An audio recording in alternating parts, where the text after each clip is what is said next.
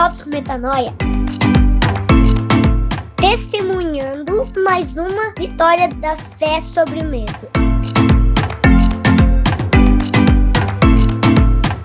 Bom dia, boa tarde, boa noite. Eu não sei em que horário você está ouvindo isso, mas eu, Mariana Moraes, sou extremamente grata por você estar tá dividindo esse momento comigo.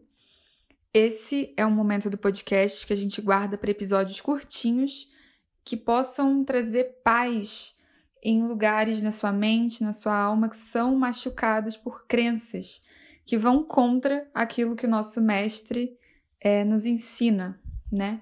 Então, vem comigo que a gente vai combater alguma mentira juntos e crescer juntos também. Eu, nesse momento, tô aqui num quartinho de depósito escondida, meio no escuro, tentando gravar para repartir esse momento com vocês. É, e como sempre, a minha vida tá digna de um filme de, de Hollywood que não é nem de aventura, nem de romance, nem de drama, nem de comédia, e é também um pouco de cada uma dessas coisas. E sempre que eu trago um Drops aqui, nunca é de um livro que eu tô lendo ou de qualquer coisa assim. Normalmente é de um tema que está frequente na minha vida e eu senti de compartilhar com vocês o tema de hoje que é Minha energia é limitada. Será? Como sempre, num bom drops tem o será, né, depois do tema, porque a gente pega uma crença aí que é comum, que é repartida em bares e mesas e, enfim, reuniões afins e aí ninguém questiona. E a gente lança um será para juntos é, conversarmos né, e refletirmos sobre isso. Hoje eu quero falar de, de energia, de fonte de energia, porque é a minha vivência do agora. Ontem à noite eu estava no coworking. À noite não, perdão, à tarde. Eu estava num coworking eu estava bem cansada, porque é o meu dia a dia, como da maioria das pessoas no Brasil e no mundo, né? É árduo, a gente é cheio de ciente de tarefas, demandas e não sabe muito bem como essas tarefas e demandas vão se localizar, localizar na nossa agenda. E principalmente os afetos, né? As pessoas que são importantes e fazem parte do nosso dia a dia, nossa família. No meu caso, os amigos que me recebem na estrada, nessa vida nômade, e eu quero muito ser íntegra e cheia de energia e conseguir fazer todo mundo se sentir amado o tempo inteiro e vou estabelecendo acordos sem prever muito bem a agenda e quando eu vejo, eu tô num cantinho no coworking é, chorando. Nem sei porquê. Como um bom choro, a gente nunca sabe por que, que tá chorando. Se soubesse por quê, era frase, né? Não era choro. Mas, filosofias à parte, eu tava bem cansada, assim. E aí eu ia entrar numa reunião importante. E no meio da reunião, a a minha fonte do notebook para de funcionar. Acaba a bateria do notebook e a minha fonte para de funcionar. E na hora eu saquei e falei, cara, o simbólico não mente, né? E aconteceu com esse computador exatamente o que estava acontecendo comigo. Eu cheguei no meu limite de bateria e, e ainda queimou a minha fonte. Eu não tô me recarregando, eu não tô descansando, eu não tô recuperando energia. Da onde vem isso? E aí eu não tinha muito o que fazer, a não ser me resignar e parar de trabalhar, porque eu não tinha ferramenta de trabalho. E eu fui ficando mole, catatônica, deixando aquele cansaço vir, ao mesmo tempo precisava ir atrás do, do problema, né? E, e eu fiquei refletindo, fui orar, fui conversar com pessoas espirituais e ao mesmo tempo correr atrás do negócio, porque eu já estou acostumada, tudo que acontece na minha vida, a observar o agir de Deus e tirar uma lição de maturidade daquilo, né? A gente recebe muito perguntas sobre da onde a gente pesquisa essas coisas de cuidado de gente e onde que a gente leu tudo isso. E, cara, a gente gosta de teoria espiritual, mas o grosso é observar o agir de Deus na nossa vida e aprender a amar e a ficar calmo e sereno, firme nas situações. E isso vai nos dando também empatia para aconselhar as pessoas, empatia para fazer companhia para essas pessoas quando nenhum conselho é necessário. Quando a vida né, te amassa bastante, você se acostuma a manter a calma e o discernimento e a encarar as situações e a ver as coisas se resolvendo, a gente vai ganhando maturidade para cuidar das pessoas. E aí, fui eu andando pela Avenida Paulista, conversando com, com Deus, literalmente, em voz alta pela rua, perguntando, tipo o salmo de Davi, né? Por que está angustiada minha alma? e eu fui andando pela rua e perguntando, Mariana, da onde você tira a sua energia? Quando foi a última vez que você se sentiu bem energizada, né? E eu fui fazendo o esforço de lembrar. E acabei até me lembrando de uma frase que um amigo compartilhou nas redes sociais naquele dia de manhã, ontem no caso, e a frase era assim: Se você se sente sem energia, não é porque você está fazendo necessariamente muitas coisas, é porque você está fazendo pouco daquilo que faz de você se sentir vivo. Repetindo, se você se sente sem energia, não é porque você está cansado de fazer muitas coisas necessariamente. Pode ser porque você está fazendo pouco daquilo que faz você se sentir vivo.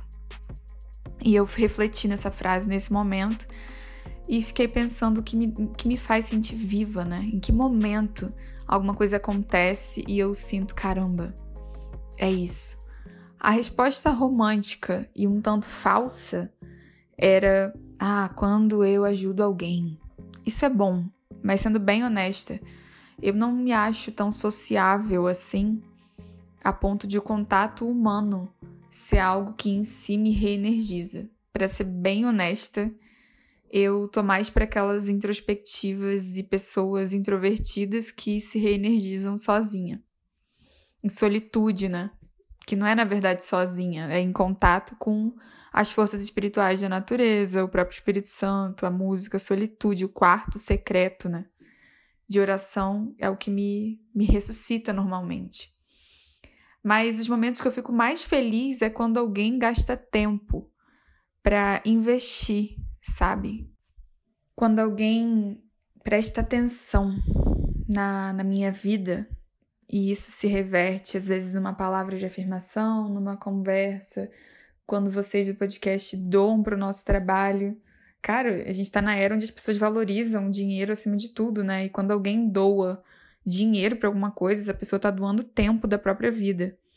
Então, todo tempo investido, que, que pode ser representado por recurso financeiro, o recurso emocional, ele nunca é entregue aleatoriamente é sempre o compromisso de alguém com você. Até o salário que cai na, na conta e a gente fica alegre, no fim, nenhum dinheiro cai na sua conta normalmente, né? A grosso modo, sem compromisso de alguém em cumprir uma palavra contigo, em ter atenção pela sua vida. E, e aí eu cheguei à conclusão de que o que me energiza é o compromisso. A grande fonte de energia na minha vida é o compromisso dos meus irmãos, das minhas irmãs. E esse compromisso é a atenção. Ele se materializa em atenção de alguém em relação à minha vida. E eu acredito muito, né, que aquilo que a gente não se vê recebendo de alguém é o que a gente está sentindo falta de entregar. O que quer dizer que para mim não tem muita diferença entre eu precisar de atenção e eu entregar atenção. Se todos somos um e falta atenção, não tem como faltar atenção de alguém para mim sem faltar atenção de mim para alguém. Simplesmente faltar atenção nesse órgão do corpo de Cristo que eu sou. Então eu me dediquei naquele momento na convicção de que se eu entregasse atenção, essa atenção viria e me reenergizaria. Pegaram aí o, a ideia comigo? Meu combustível, minha energia vem de atenção. Eu estava sem energia porque me estava faltando atenção. Então, se falta atenção, eu vou entregar atenção. Essa é a lógica do reino. se falta é porque eu, eu creio que Deus me deu, então eu vou entregar atenção e dessa atenção vem energia. Em resumo, eu, ao tomar consciência disso, conversando comigo mesma pela rua, me dediquei a começar a prestar mais atenção nas pessoas, nos olhares, no, no, dia a dia, ali naquele meu passo no chão, a cantar na rua. Cheguei a casa encontrei meus amigos e olhei nos olhos deles e conversei com eles e a gente teve conversas super profundas com muito tempo e relaxamento e eu me joguei aqui na, ali naquela tensão. E em resumo, eu acordei hoje com a mensagem de texto do meu amigo, a quem eu tinha entregue bastante atenção e sem nem pensar muito no problema da fonte. E ele falou: para ser honesto, eu comprei a fonte de madrugada para você. E daquela pessoa com quem eu troquei atenção, né, de coração nos assuntos do reino e tudo mais, essa pessoa me forneceu a, a energia, literalmente, investiu recursos e me deu de presente a fonte do notebook, que eu tô esperando chegar agora do correio, inclusive. Então, eu te convido a, a refletir se a sua energia ela é limitada ou se ela está desconectada da fonte. Se você se sente muito cansado, provavelmente você só precisa se lembrar aquilo que faz você se sentir vivo e focar nisso. Não focar em pedir para receber isso, mas focar em experienciar isso da forma como for. Experiencia aquilo que faz você se sentir vivo.